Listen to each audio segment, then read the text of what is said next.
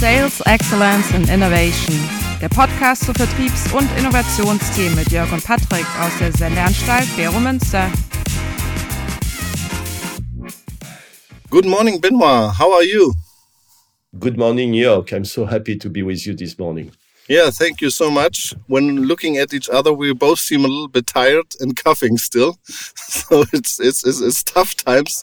So I'm very happy we could make it. And I tell everyone, I'm so glad you have some time because everyone is super busy and we really appreciate your support for our podcast. But before we uh, start, maybe you give a short introduction. Who are you? What have you done? What are you doing? Just that our listeners get a little bit of an idea. All right. Uh, my name is Benoit Rengade. As you can hear from my accent, I'm French. Mm -hmm. So next time I can do that in German, but let's train a bit before. Okay. uh, I'm 55. Mm -hmm. uh, I used to work for a quarter of century with Michelin mm -hmm. when I mostly was in sales functions. Mm-hmm. And at the end of my uh, time there, uh, I was in charge of setting up and leading the customer experience initiative for the group. Cool. Very nice. It started back in 2016, mm -hmm. and I eventually left Michelin about one year ago mm -hmm. to set up my own consultancy. Very nice, very nice.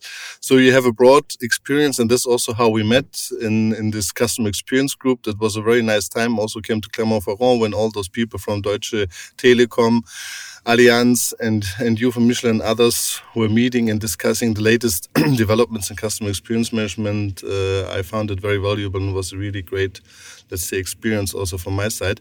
And we always ask our participants um, to bring two things also apart from their knowledge and experience. For sure, that's the most valuable thing. But I always ask a wine recommendation and a book. Let's start always with the wine.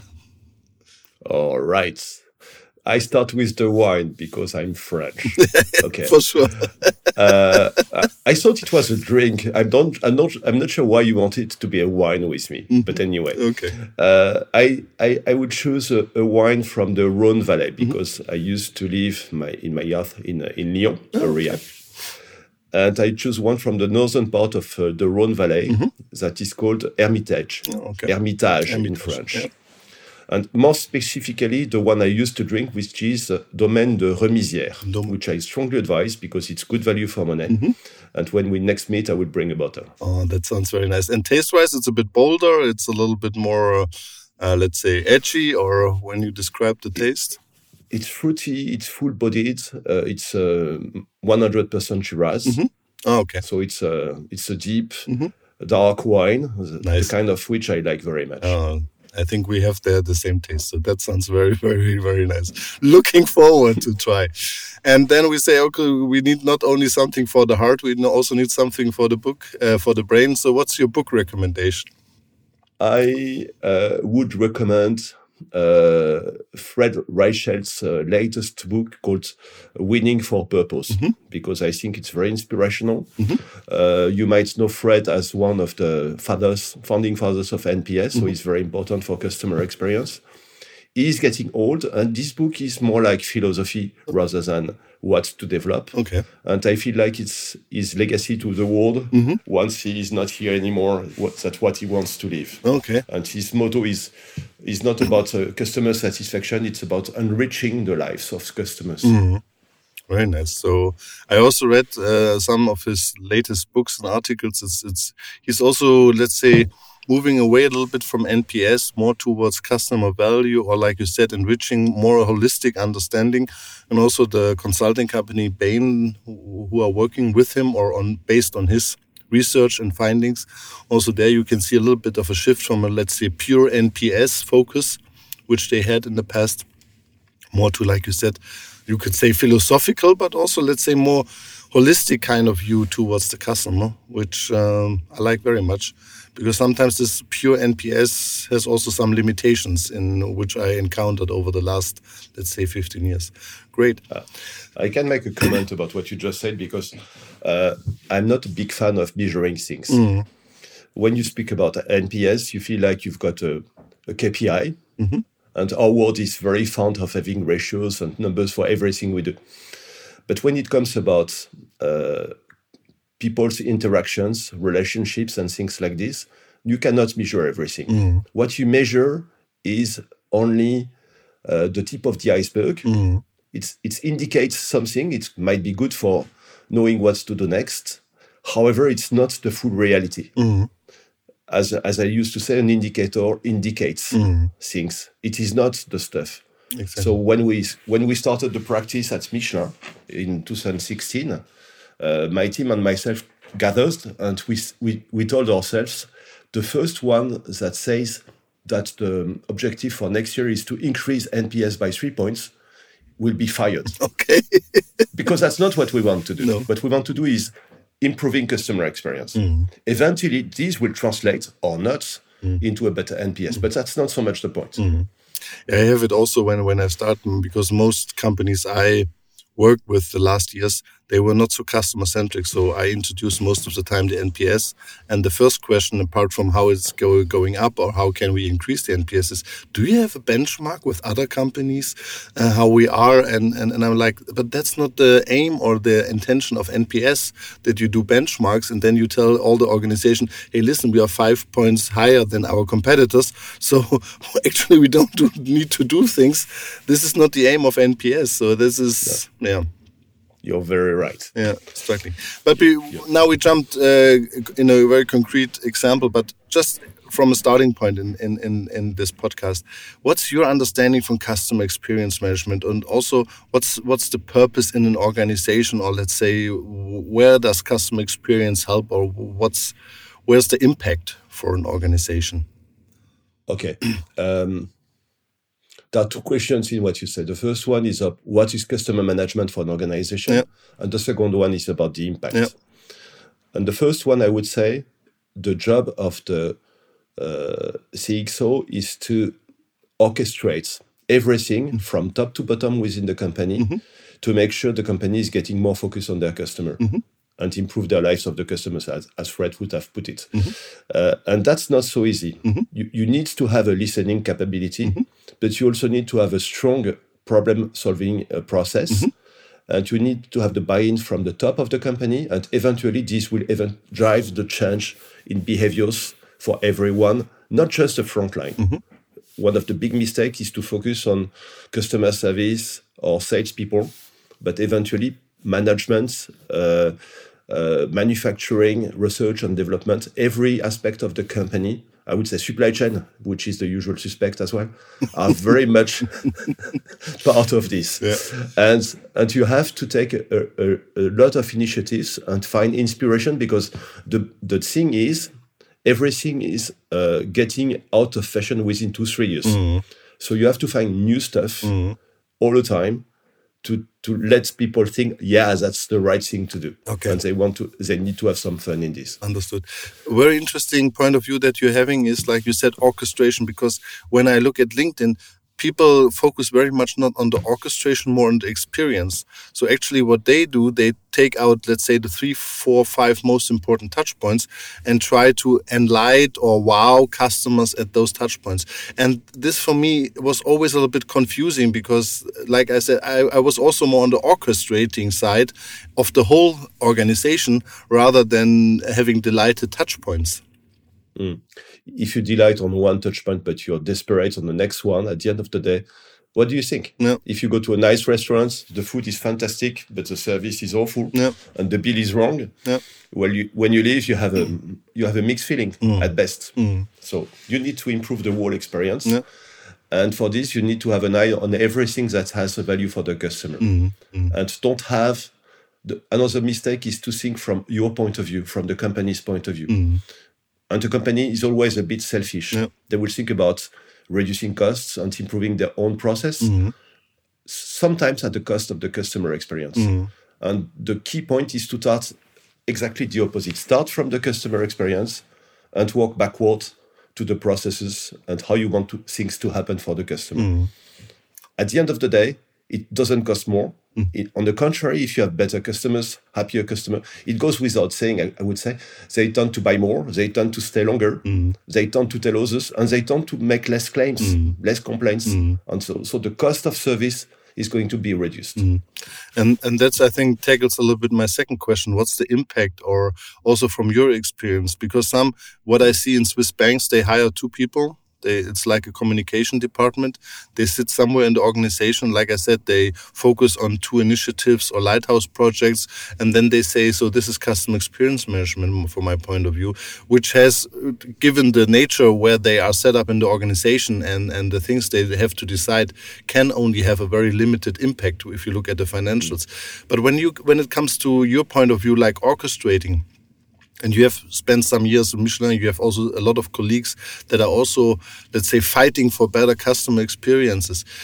If I would like, I want to ask you. So, where's the? You mentioned now a few examples like recommendation, all that stuff. But when when it comes down, where would where do you see the most, the best, or the strongest impact on the financials of an organization?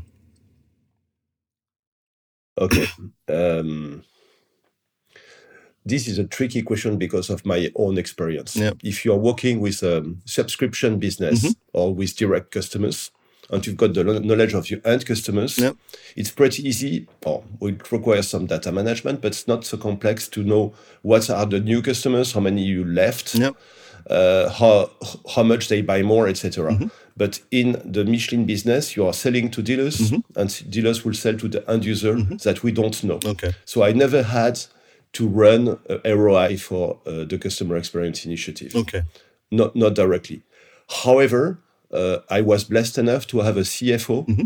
that did not question. When I came to him and say, I need to try to see how I can run the ROI for the initiative, he told me, no, we don't need that because we just believe it's the right thing to do. Okay. So, however, uh, if you look at not at a global business, but at specific customers' point of view, mm-hmm. if you take one key account and you look at what you've done with this key account, eventually you can measure what business you did more mm-hmm. just because of customer experience with him. Mm-hmm. And what is the increased share of, of business you have with this customer? Mm. And this translates quickly into millions. Mm, I see. And you mentioned now another thing is like, and I think everybody that is working in the area or field of customer experience management is the buy-in of top management. From your point of view, and in Michelin, how was it? Was it a fight, or how do you uh, experience also when you talk with colleagues? Because I think that's a little bit the make or break. If you have support of the top management, you have a kind of let's say a chance if they just see it as another initiative that, as you mentioned already, lasts two or three years, and then there comes another, we saw say always a little small piggy uh, that runs through the halls, and then it's a little bit of a challenge. What's what's your experience on this? Uh, okay, it it was uh, uh, it's mixed. It was mm -hmm. not a fight because when I was mandated for this, it was by, by the CEO mm -hmm. directly. Okay, the CEO was my sponsor. Mm -hmm. Uh, and always remain so. Mm-hmm. Uh, so when when I started, a bit after I started, I had to facilitate a board, a customer board mm-hmm. that was sponsored by the number two of the company. Okay, and this board continues to exist right now. Oh, nice. So the, the the support was okay, mm-hmm. at least intellectually. Mm-hmm. But when it came about doing concrete things, it was a little bit different. Yeah. I recall two things that were a bit more difficult to obtain but eventually uh, happened at Michelin. The first one is make sure we talk about customers when it is important. Mm-hmm. My boss used to sit in the executive committee. Mm-hmm. Every time she came back, she would make a quick report of what was sold when it was not confidential. Yeah. And uh, and at the end, she would ask if we had questions. And I always had the same one. What did you say about the customer? Mm-hmm and she would always tell me, Benoit, stop now, don't pull my leg. You know, we are we have no time to talk about the customer in the executive committee. Yeah. Oh, why so? uh, because uh, we speak about important matters. Mm-hmm. Okay, so this means customer is not an important matter. Yeah. You cannot say that, blah blah blah. You know that. Yeah. And eventually, after a couple of months of this, uh, the COO sent a note to everyone saying, starting now, for every executive committee, we will have 30 minutes discussion around the customer that will be facilitated by Benoit. And it's not going to be uh, uh, an option. Everyone will have to do it. Nice. We have to do it as we have done for safety because it is something of the highest importance. No, that's great. And this continues now to the to uh, to this time. And the second thing I've done, uh, we started a, a, problem resolution process that we eventually called the customer rooms.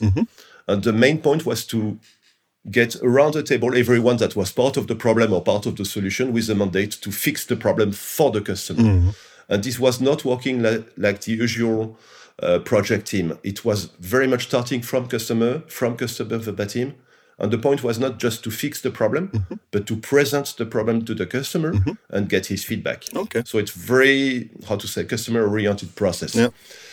And the top escalation body was supposed to be the executive committee, but the executive committee would never, ever get into this kind of process. Mm. So for two years, I had a fight until we found the right way to do it with the top shots. Mm.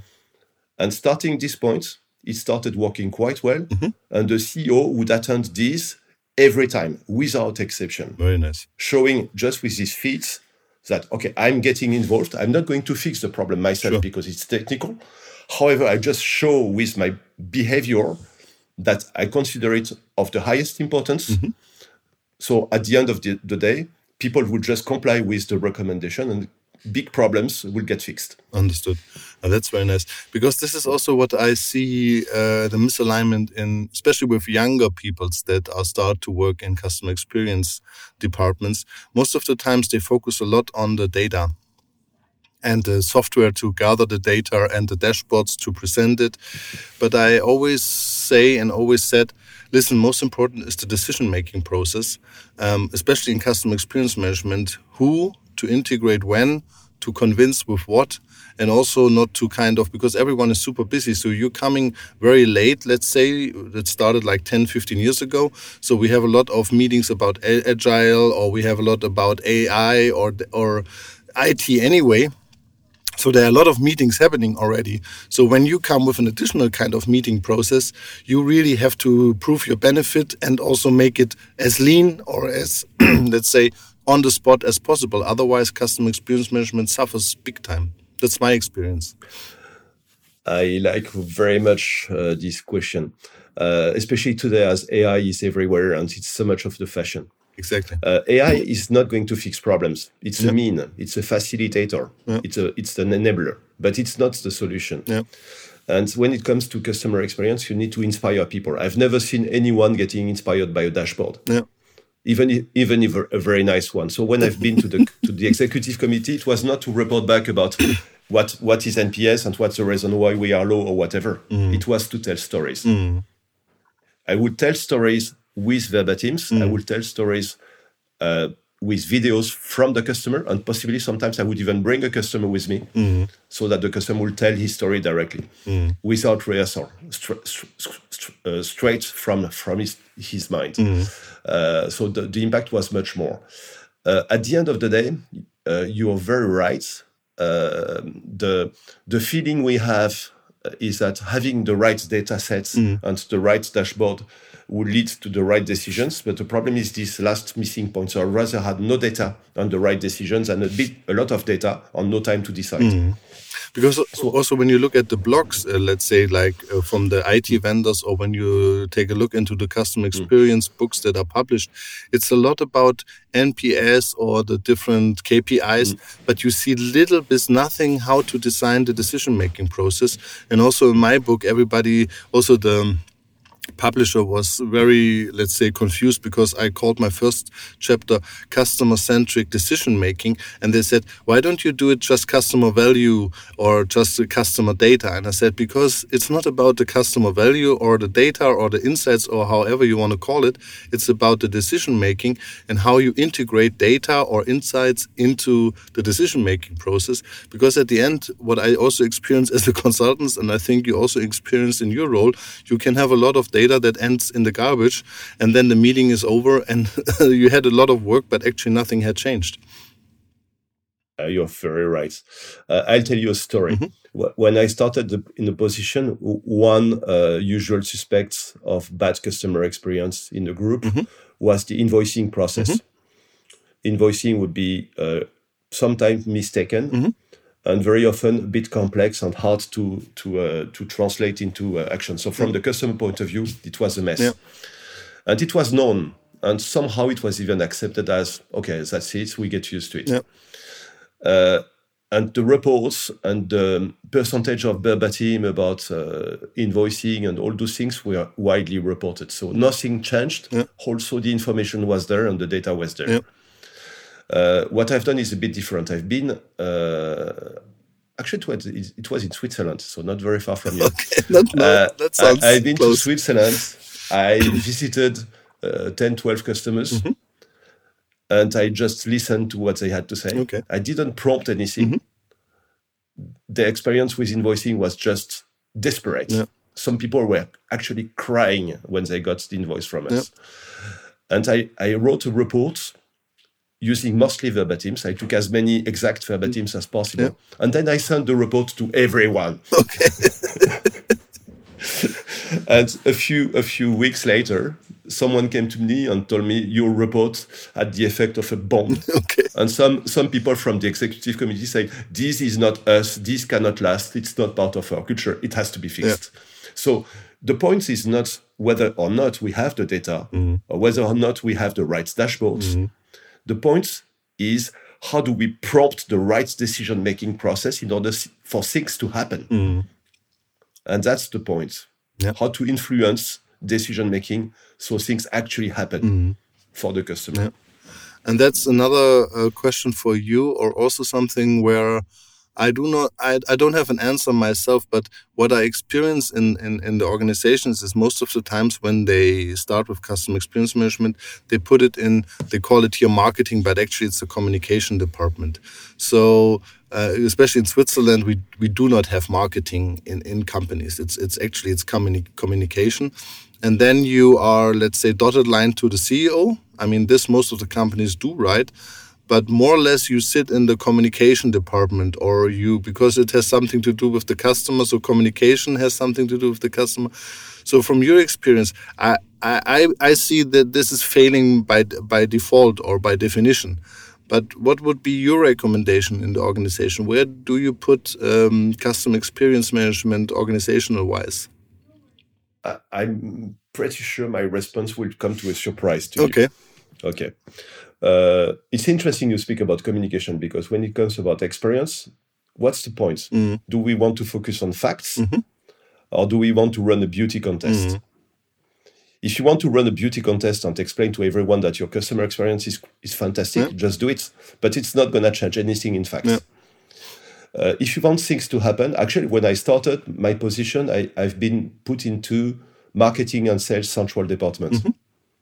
But when you look at what Michelin actually is, the customer facing employees, which means customer service Yeah. and sales people, are just 5 6% Mm. of the total headcount. Yeah. So I had a, a, a, possibi- a possibility of action just on a small part of the company. Yeah. And I was not likely to change things deeply. Mm.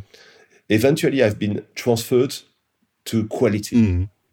And quality is of interest because it's uh, regarding 100% of the processes. Mm. It's considered neutral, Mm. but more for me, quality had strong process attitudes about how to make in place a guarantee. Mm. And uh, quality had a network, mostly relying on industry, but this network was expanding into services as well. So I had two things. I had robust processes at my hands. Yep. And I had the possibility to demultiplicate actions throughout the company. Mm. And I've, I've seen that in a couple of other companies, not many. Essilor was like this. Mm. Schneider Electric also was like this. Mm. Uh, and most of the time, when it was embedded into quality, considering quality of product and quality of Yes. service at the same time, you had the possibility to actually influence things quite well. Mm. And, it's, and you had also a great legitimacy to interact with non-sales people. Mm. Because, like you said, people underestimate the, the good thing of quality departments or let's say operational excellence. I mean, if you're a service company, you focus more on processes than on, on let's say, the product quality. But what you said is a very important thing. People underestimate those departments have already processes. Because if you put customer experience into communication or sales you have to build up all this network all these let's say influence. And like you said most of the companies it's only let's say 10% of the all stuff you have to all build and, and set up those processes or promoters within those different other departments. And this is also a struggle by itself. It's nothing you have within one year. So actually the customer experience department is then more working internally to to build let's say, a network to get influence in order to bring in the insights and to change based on the given processes that are already existing. And I think that's that's a that's a very great setup that you had in Michelin, and also that people understood, hey, that's the best way or the best place for you guys to be. You said an important word. You spoke about influence. Yeah. And I think the key uh, competency for a, a CXO yeah. is about impact and influence. Yeah. Uh, in, in, my, in my uh, case, the, the, the, setting was pretty nice because I came from sales. Yeah. I used to be a commercial director, mm-hmm. which, by the way, is not so common for CXOs. Yeah. Uh, I think only 5% of us are coming from this kind of functions. Uh, so, be, being a, a, former commercial director, I was very legit, legitimate with my former uh, mm-hmm. colleagues speaking about the customer because I used to face customer all the time. Yeah. And being as part of quality, I, I, benefited from all the processes and technologies that I didn't have before. Yeah. So I could I could have both things. I could have it both ways, which to me uh, allowed me to have, uh, I think, a significant influence. Mm. Uh, the point is not for customer experience manager to to do things that are told him to be done, mm. but to influence the decision making process mm. of the company in order for things to happen. I, w- I was expected to inspire mm. the executive committee, mm. not the opposite. Mm. And that's very interesting. Yeah. And also, I think what you said is about the, the career path or the background. Also, my my experience is if you have, let's say, a track record within the organization, especially in sales or in a customer facing uh, position, can also be in service. It depends always on the industry. Where do you have more customer interaction? But I think what you said to be legit and to be respected in the organization. People underestimate because most of the times what they do here in Switzerland, at least I see it when I look at their LinkedIn profiles, they hire profiles 30 years, 35 years, having worked two or three years in customer experience management somewhere, have done a master. But what they miss, and that's also the, the, the problem they have sooner than later, is that they cannot talk the business and and this is not helping to influence and inspire other people because you can easily when you listen to them say yeah that's a great idea but actually you don't know what it means on the numbers or we see the customers totally different. So you will have a huge challenge to convince people having that background. Uh, one thing I have to say also is I've been lucky also to be at Michelin because the company has a long history of uh, how to say uh, casting people mm-hmm. that are not obvious for a task. Mm-hmm. Uh, so you can at Michelin you can move from sales to industry. Yeah. It happens. Yeah. Great. So I've seen former commercial directors becoming plant managers. Mm-hmm. This is kind. I've seen people from research and development becoming uh, commercial directors. Things like this. It's not very frequent, but it happens quite commonly. Yeah. So p- having people with different backgrounds at some point is also helping the company to have a how to say more unified culture. Yeah. Oh. It's not very usual. No, but also I have the same experience at Bosch or also at Siemens. Mm. Like you said, they try because also the, the challenge there is every department now gets more and more specialized. So it's it's uh, it, compared to 50 years ago, it's much more difficult difficult to to swap people or change people, giving also the speed of knowledge you have to obtain in your own home turf. Let's say. Yes. But I see this with the big industrial companies. They really try to shift people from one department to another one. And also for the young one, they have to go through three ones. So they have to be in product management. They have to be in sales. I mean, later they can pick and choose more or less what they want to do. But in as many industrial companies I know, when you start there, let's say in the age of 25, 30, you have to go uh, through different roles in different departments because that's what you need to have a really broad understanding how the business is run. Correct. Great. Very correct. And now we spoke a, lot about uh, customer experience in general. So what I'm a little bit like to focus today, because it's every topic is huge and we and, and the time runs like hell so it's it's always like you have to have a little bit of focus i would like because also that's where we met about the topic of voice of the customer so uh, the thing about this process gathering data from the customer bringing it in the organization driving the change so i would like to start with you because what i experience a little bit or where i struggle a little bit is like you said this nps kind of thing how do you make people, first of all, in this role understand the data because that's what I see also in my education.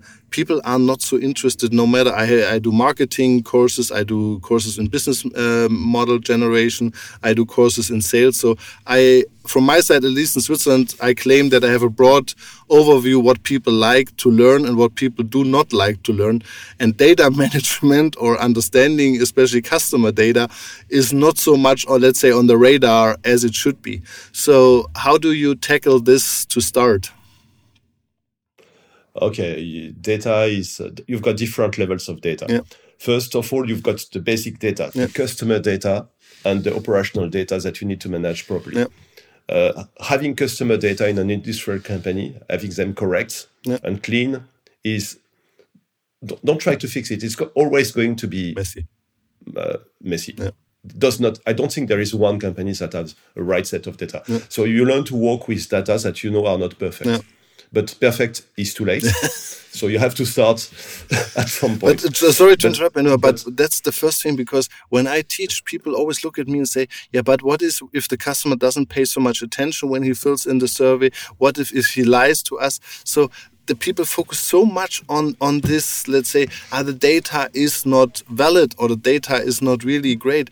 And have so much fear then to accept it as a decision uh, point where I say, look, the good thing about is those flaws on the data they exist, but they also exist next year. That means you have maybe, let's say, a little bit of bad data, but the good news about it, it's bad in every year. So there is not a big change. So it's it's consistent over time. Yeah, I would say even more. Yeah. Uh, expecting data to be perfect because before you start anything is the way to avoid action. Yeah. So that's the point. Then you have to interconnect the data that are, uh, how to say, having sense to be together. Yeah. So having the right uh, supply chain data with the right customer, for instance, uh, is not so easy because you've got all the data into different systems. So that's the basis of your stuff. Then you have the result of what you do. So the data that are basically the the uh, the numbers into your dashboards. My job was to make sure those data was were correct, but not too much highlighted. So I did a very uh, how to say tough job mm-hmm. trying to promote NPS mm-hmm. and what is around NPS, mm-hmm. and then they promoting the indicator because I didn't want to higher focus on NPS mm. and rather a higher focus on verbatim, uh, unstructured data, and things like this mm. to give a meaning to whatever number we had. Mm. Uh, but number was robust enough to be part of the annual reporting of the company, even when it was going down, which is to me kind of a success. No, definitely. Uh, and then you have to manage a, a, a growing number of n- non-structurized data. And then you have to take the best use out of it, but still explaining people that those, those data also are not perfect because you are not going to have a perfect dashboard attributing the right verbatim to the right box, even if it's done by human persons.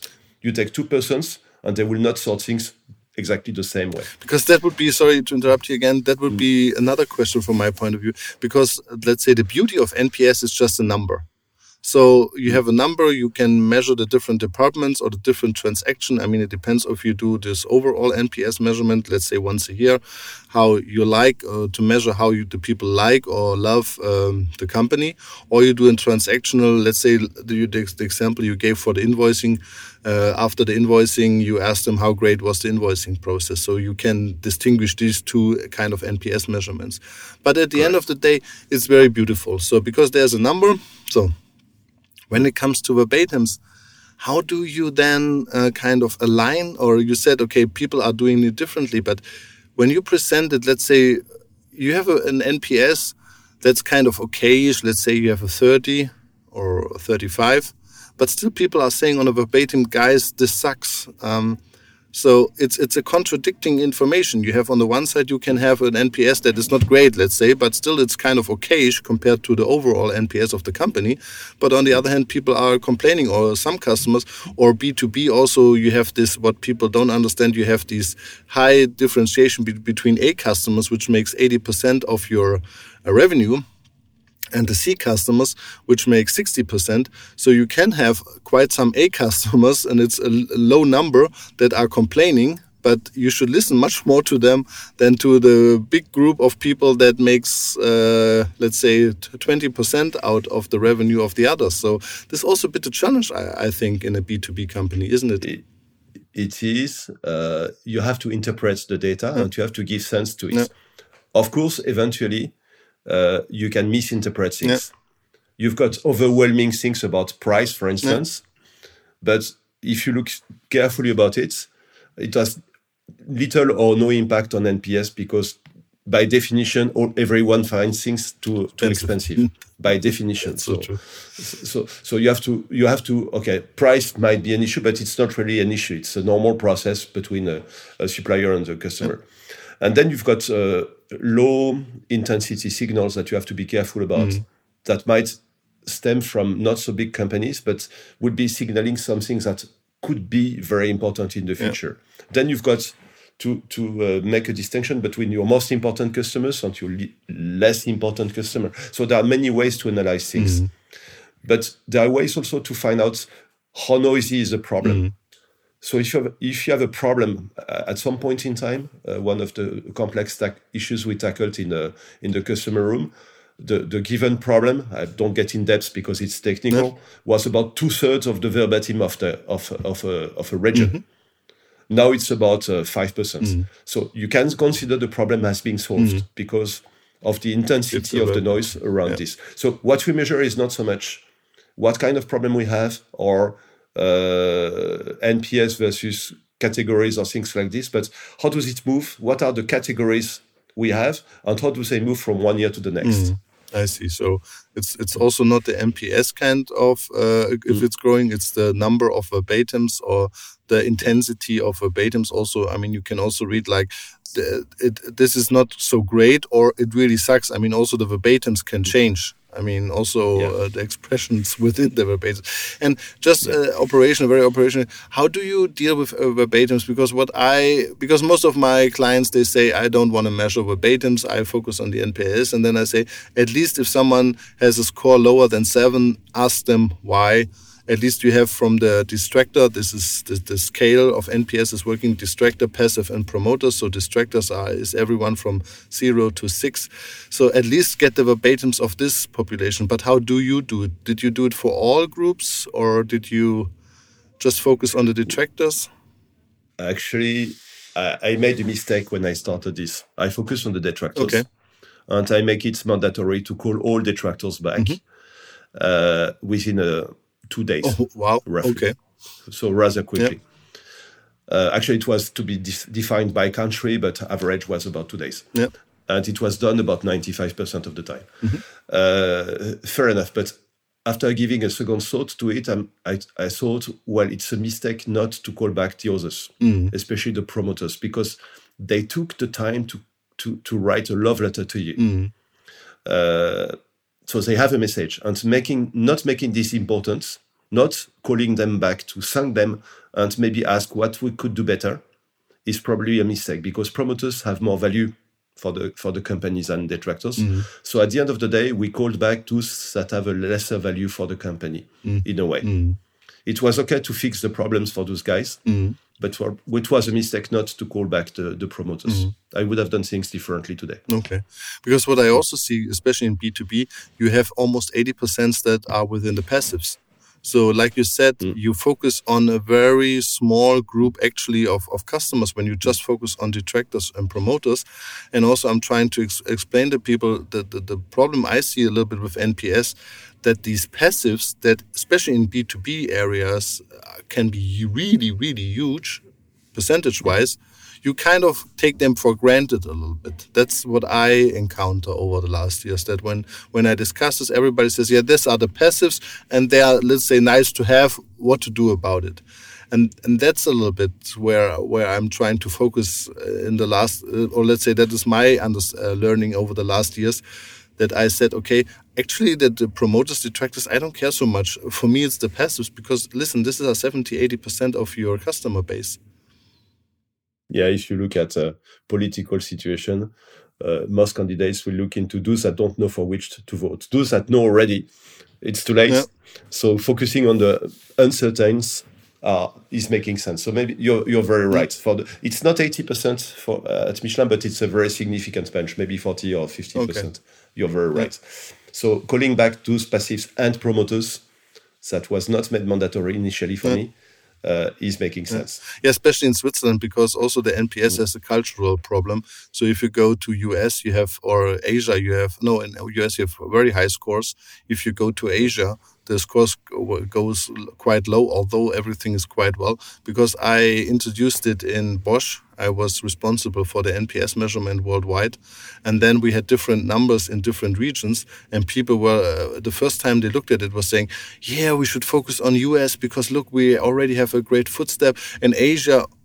Understanding that China is one of the biggest markets now for Bosch, they were like, yeah, Asia maybe not so great. We should focus more on the other side. No, no, no. This has a cultural impact, and especially in Switzerland, people do not. As if someone in Switzerland criticizes, then he's really kind of pissed. So in Switzerland, we have this thing that the people are tending towards passives. So they neither promote you so much nor they criticize you so much. So this is something that's very special in Switzerland. So if you apply NPS in Switzerland, you have to be aware that you have quite a higher number number of passives than you have in other markets.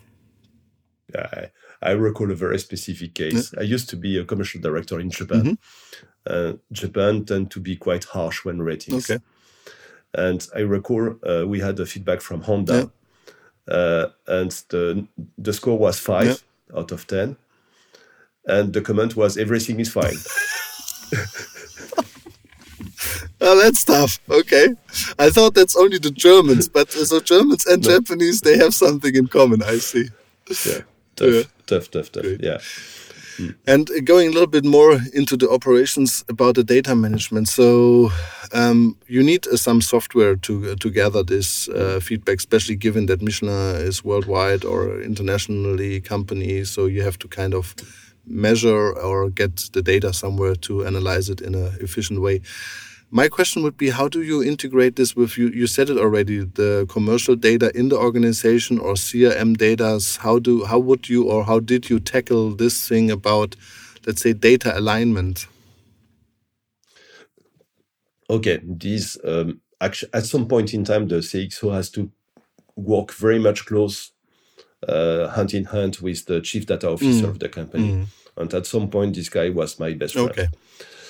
Uh, and I'm not sure we are perfect. Mm-hmm. We, we've done for the customer and operational data that what everyone has done with uh, Salesforce.com yep. and things like this. So the CRM was doing things like yep. this.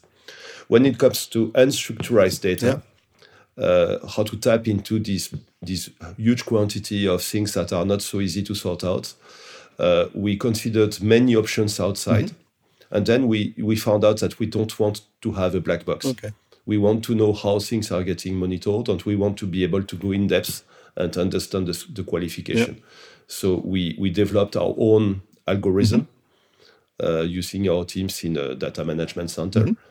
And eventually we developed our own way also to make all the data, the results, not the data itself, available for everyone. So we had a, uh, an analysis of the feedbacks mm-hmm. without the names, mm-hmm. non-nominative, sure.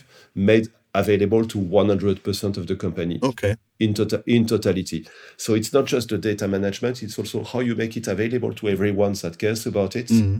to make sure they can use it i think the key points with data management is not so much do we have the right data sets or do we have the right analysis mm-hmm. but do we make the data we have available to others mm-hmm. and not feel so protective protective about the data that we cannot share because we feel like it's confidential or things like this.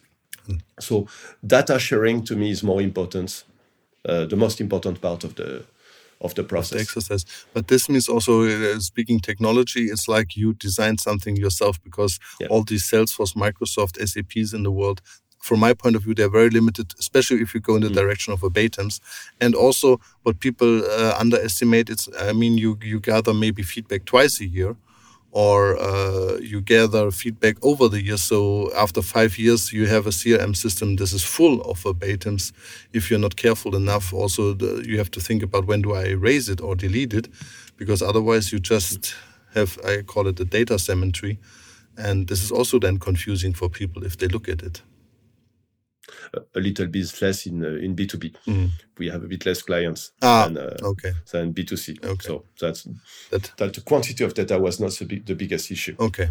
Okay. But but the point is uh, focusing on uh, how to say aggregated information is also um, a bias because you it's it's also a way to avoid facing the reality of the data. Mm. So having the analysis is good because you can go quickly to the main points. Mm-hmm but it should not stop you from reading actual verbatims or listening to actual customer. Mm. And the, the big risk with data is to fall in love with the dashboard, as we said already. Yeah. Understood. And another question uh, when it comes to data analysis, um, we spoke a lot about verbatims, and uh, just to give you an answer myself, I love them very much. Also, they are much more convincing. But still, what I do is I do regression analysis on quantitative data. Do you do this as well? Did you also, let's say, uh, did a yearly measurement? Had a, a, sample of participants to understand from a strategic point of view where uh, what are the value drivers for the company, what are the value driver for CX management, because the verbatims they tell you, let's say, where the problems are but it doesn't tell you what how the value for the customer is perceived or what are the value drivers. For example, service is let's say half important than the product or as important as the product. I mean, you also need a bit an understanding how important those different offering dimensions that you have are for the customer and might change over time. I mean, for sure, service gets more and more important compared to the product over the last years. Did you measure something like this also on a quantitative base?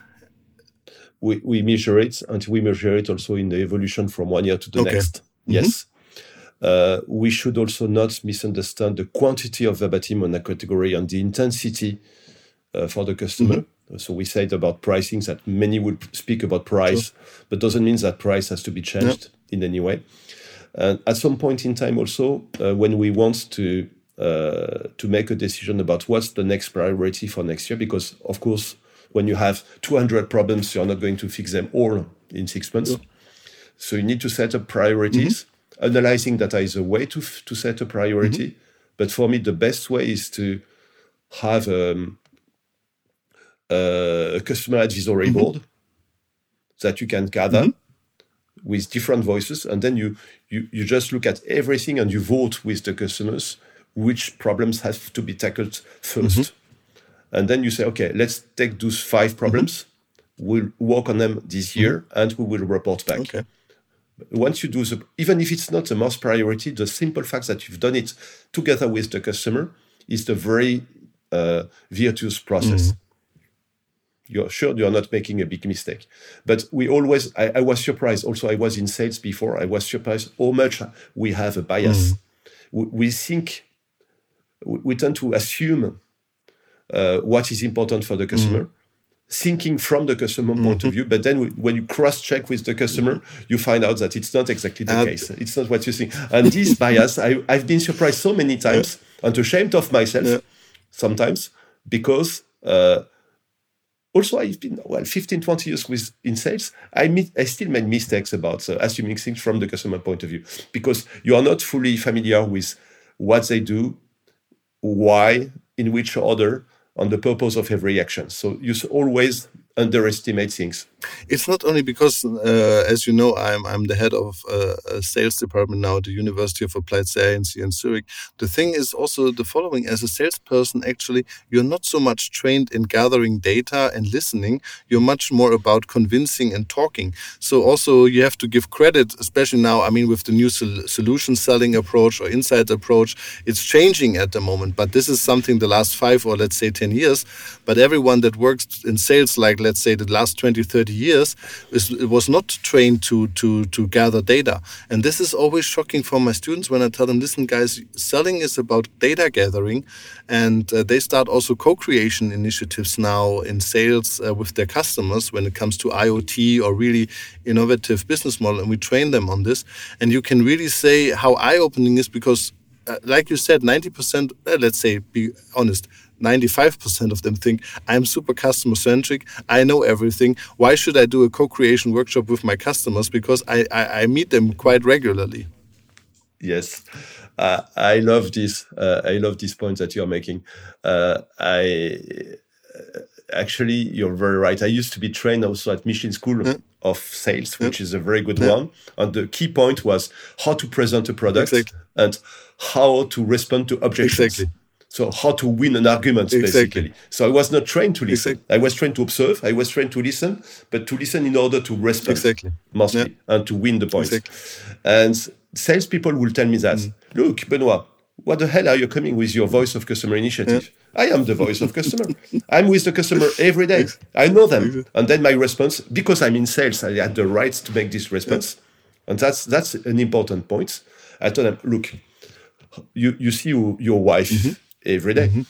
Are you sure you know everything she thinks? Yeah. Are you sure you're aware of their preferences? Yeah. I doubt it. Mm-hmm. Ask her. Mm-hmm. and I like this example because that's actually what I do in all my classes. I always tell them, listen, think about your wife or think about your partner. And it goes in both directions. So you see the women that kind of get a shock if you think about this, and you see the men that get a shock. This example really helps a lot to make clear you can live with someone on a daily basis and still do not know everything this people has in his heart and his mind. Now I like this uh, because I use it as well because this really helps to to open eyes or to have a chance to get people on board. I like this exactly.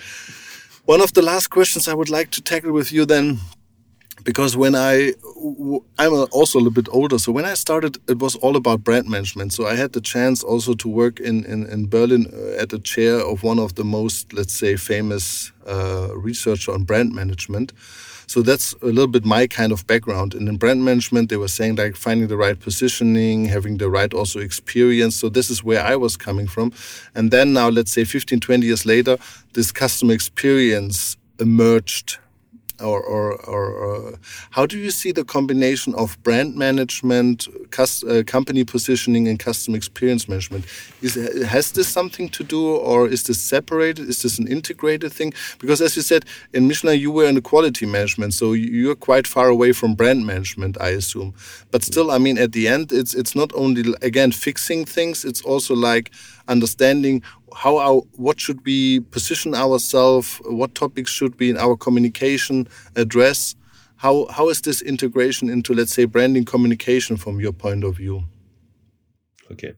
I first have to confess that I have absolutely zero experience in marketing whatsoever. Okay.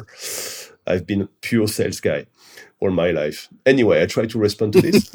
uh, I think at the end of the day, uh, when you want to be consistent with the brand, you need to have the attitudes and behaviors of your sales staff mm-hmm.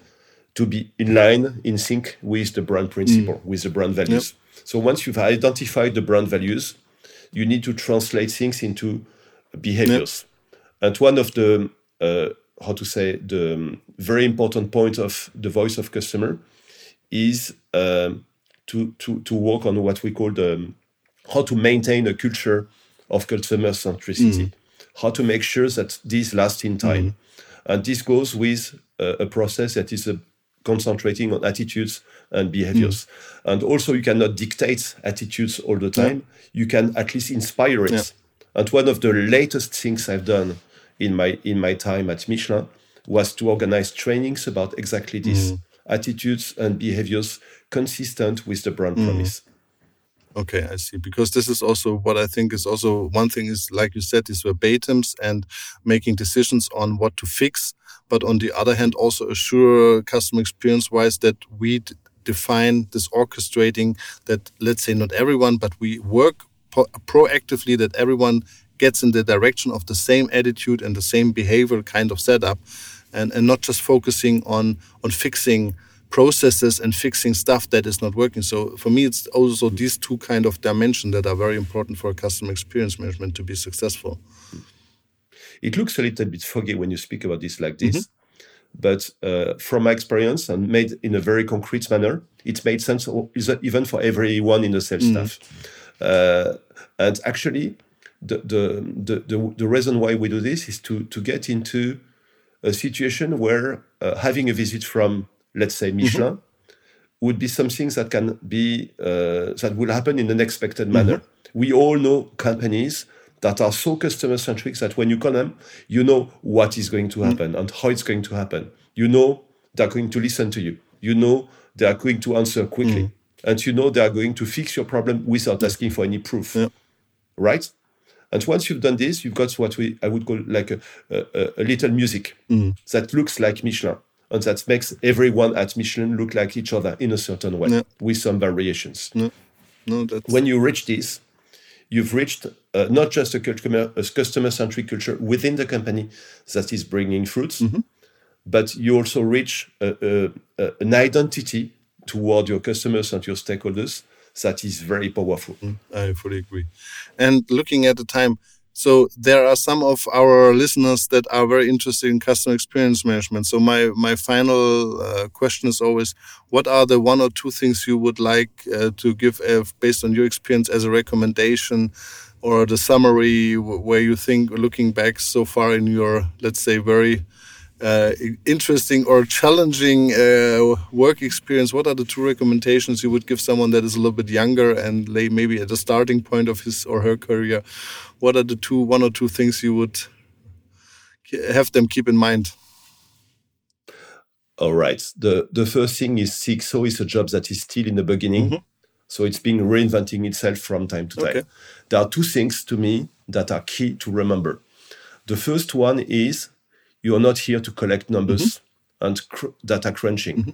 You are here to to give the hon- most honest uh, picture of the reality. Mm-hmm. So for this, you need to keep connecting with this reality. Mm-hmm. You are not a good CXO if you are not visiting customers on a frequent basis and make report about mm-hmm. this. Go to facts. Mm-hmm. Be close to the facts. And then it will also give you stories to tell. And you need to be able to tell stories. And the second thing uh, I would like to, to insist is it's not a, like intermediate corporate positions that you have to execute things. You are here to make things being executed, including by the top mm-hmm. management. So your job is about influencing yep. the company in order to uh, have an impact that is seen by the customer. Mm-hmm. And the, the, the, um, the, the indicator that you've done a good job is not a highest NPS the indicators that you have done a good job is that cu- customers will tell you directly that it is easy to work with you, that it is nice to work with you, that your company is the one that they would recommend. Nice. And that is the endpoint of all this and this will take time. It's not going to happen right, right, right mm. away. It will take two three four years to, to be felt by the customer. I like especially the second one because many people get confused by cx. They think they have to do projects and they have to do lighthouse. And that's like you said you have to orchestrate in the back and not doing initiatives and starting to get your own budget on changing stuff within the organization. But this is a huge misunderstanding i see in many companies and many customer experience managers like you said after three years they fail because there's a new piggy and the budget gets less and then you struggle with a smaller budget to have some impact because you have set up your or you have a wrong understanding of your role. It's it's you don't need budget in cx what you need is influencing and convincing people. Exactly Benoit, that was a huge and great pleasure having you. And like always, very exciting to talk about CX and your experience that is really solid. And from a sales perspective, really like I always call it kind of a street proven kind of track. Wish you all the best. Was a great time and looking forward to talk to you again soon. Thank you very much, Jörg. Talk to you soon. Bye bye.